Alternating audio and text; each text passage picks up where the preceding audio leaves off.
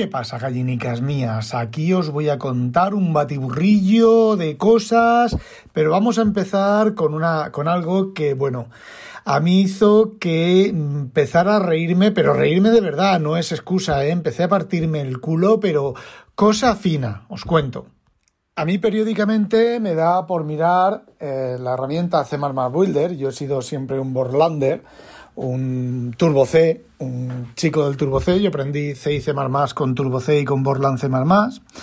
Y siempre me da, me ha dado, pues, eh, bueno, por mirar, entrar a la web y mirar las últimas versiones y demás. Yo, de hecho, fui hasta el C++ Builder 4, eh, desde el Borland C4, 4 hasta el C++ Builder 3, 4, 5, no recuerdo cuál fue la última versión, he comprado actualizando todas las versiones, ¿vale? Una detrás de otra.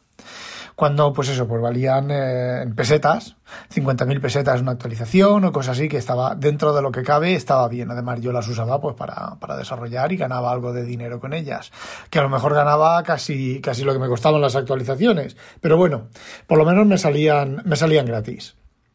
Y bueno, después la última versión así que usé más o menos en serio fue el C++ Builder 6, que ya era igual que la 5, que ya era igual que la 4, y a partir de la 6 ya pues perdí un poco el, rumbo. Luego empecé a usar, empecé a usar, no, eh, tuve versiones, sí, no, no, compré, compré posteriormente con el nuevo IDE, no me acuerdo cómo se llamaban, pero bueno, más avanzadas que la 2006 que la, perdón, que la, eh, que el C++ Builder 6. Bueno, pues ahí ya la cosa por desvariaba, había, bueno, pues bugs, problemas.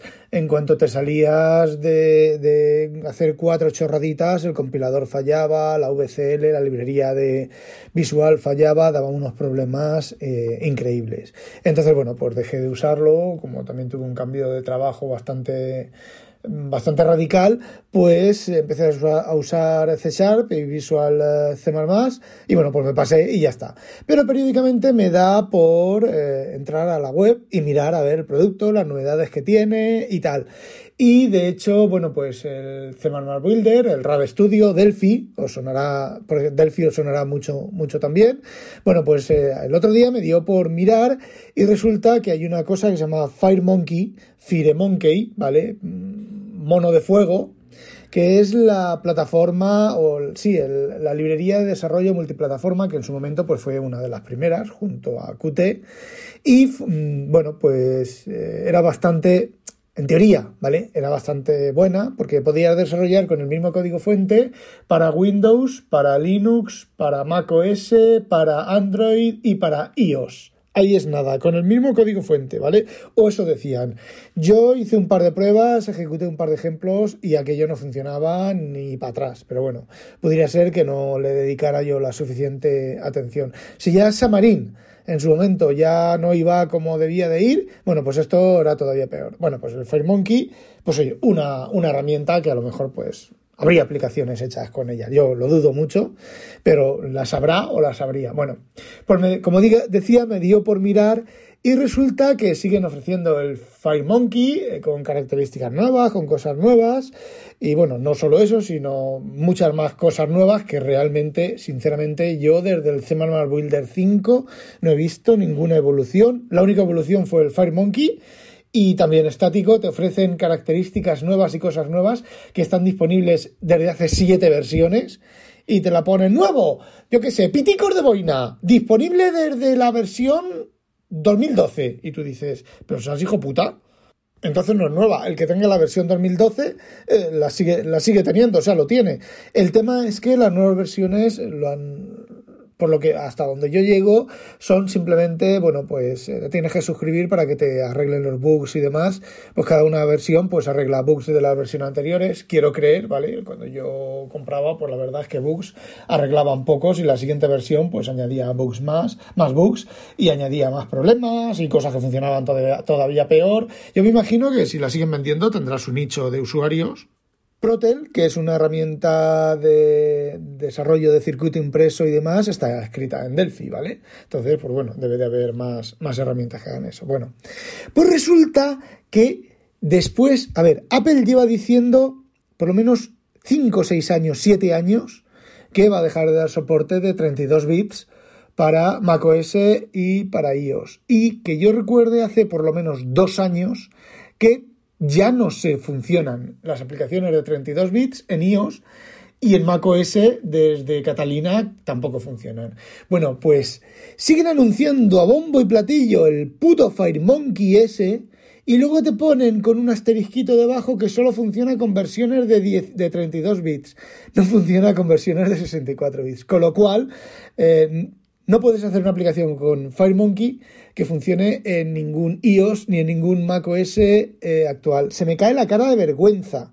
Porque si el FireMonkey estuviera bien hecho, simplemente habría que cambiar de compilador. Y ya está. Así que la dejadez, la decadencia, bueno, pues no os cuento más, es, es risible. Bueno, pues me entró la risa, contacté con mi anterior grupo de, de embarcaderes y bueno, pues estuvimos comentando algunas cosillas de, bueno, yo no trabajaba en embarcadero, yo no cuando yo trabajé en embarcadero yo no trabajaba en, en la, joder, en el C++ Builder ni en el RAD Studio, yo trabajaba en las herramientas de base de datos y tampoco trabajé mucho tiempo, ¿vale? No me dio tiempo ni, ni casi a, terminar de integrarme en el grupo. Gente muy maja y recuerdo para ellos si hay alguno que me esté escuchando. O alguna.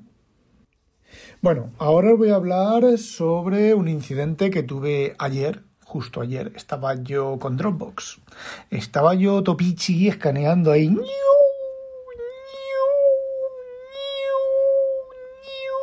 Escaneando y de repente, con el rabillo del ojo en el iMac, veo una notificación. Por cierto, los escaneos los hago con una máquina virtual de Windows 7 con el software original de escanear libros del escáner, porque ya no funciona para ni en Windows 10 ni bueno, en macOS nunca funcionó.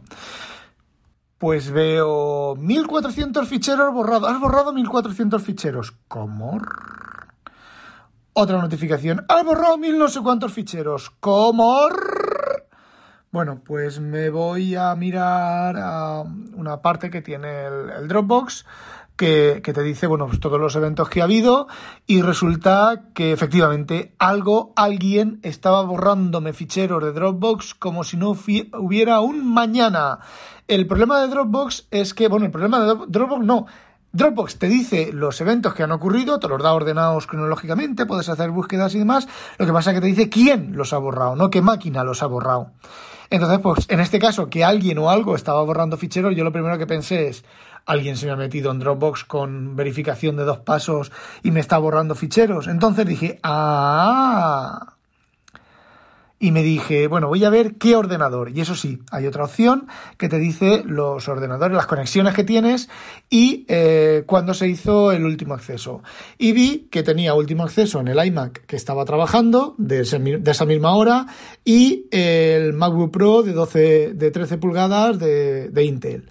Y dije, pues ese MacBook Pro está ahí apagado. Apagado no, está la tapa bajada. Lo había estado usando por la tarde.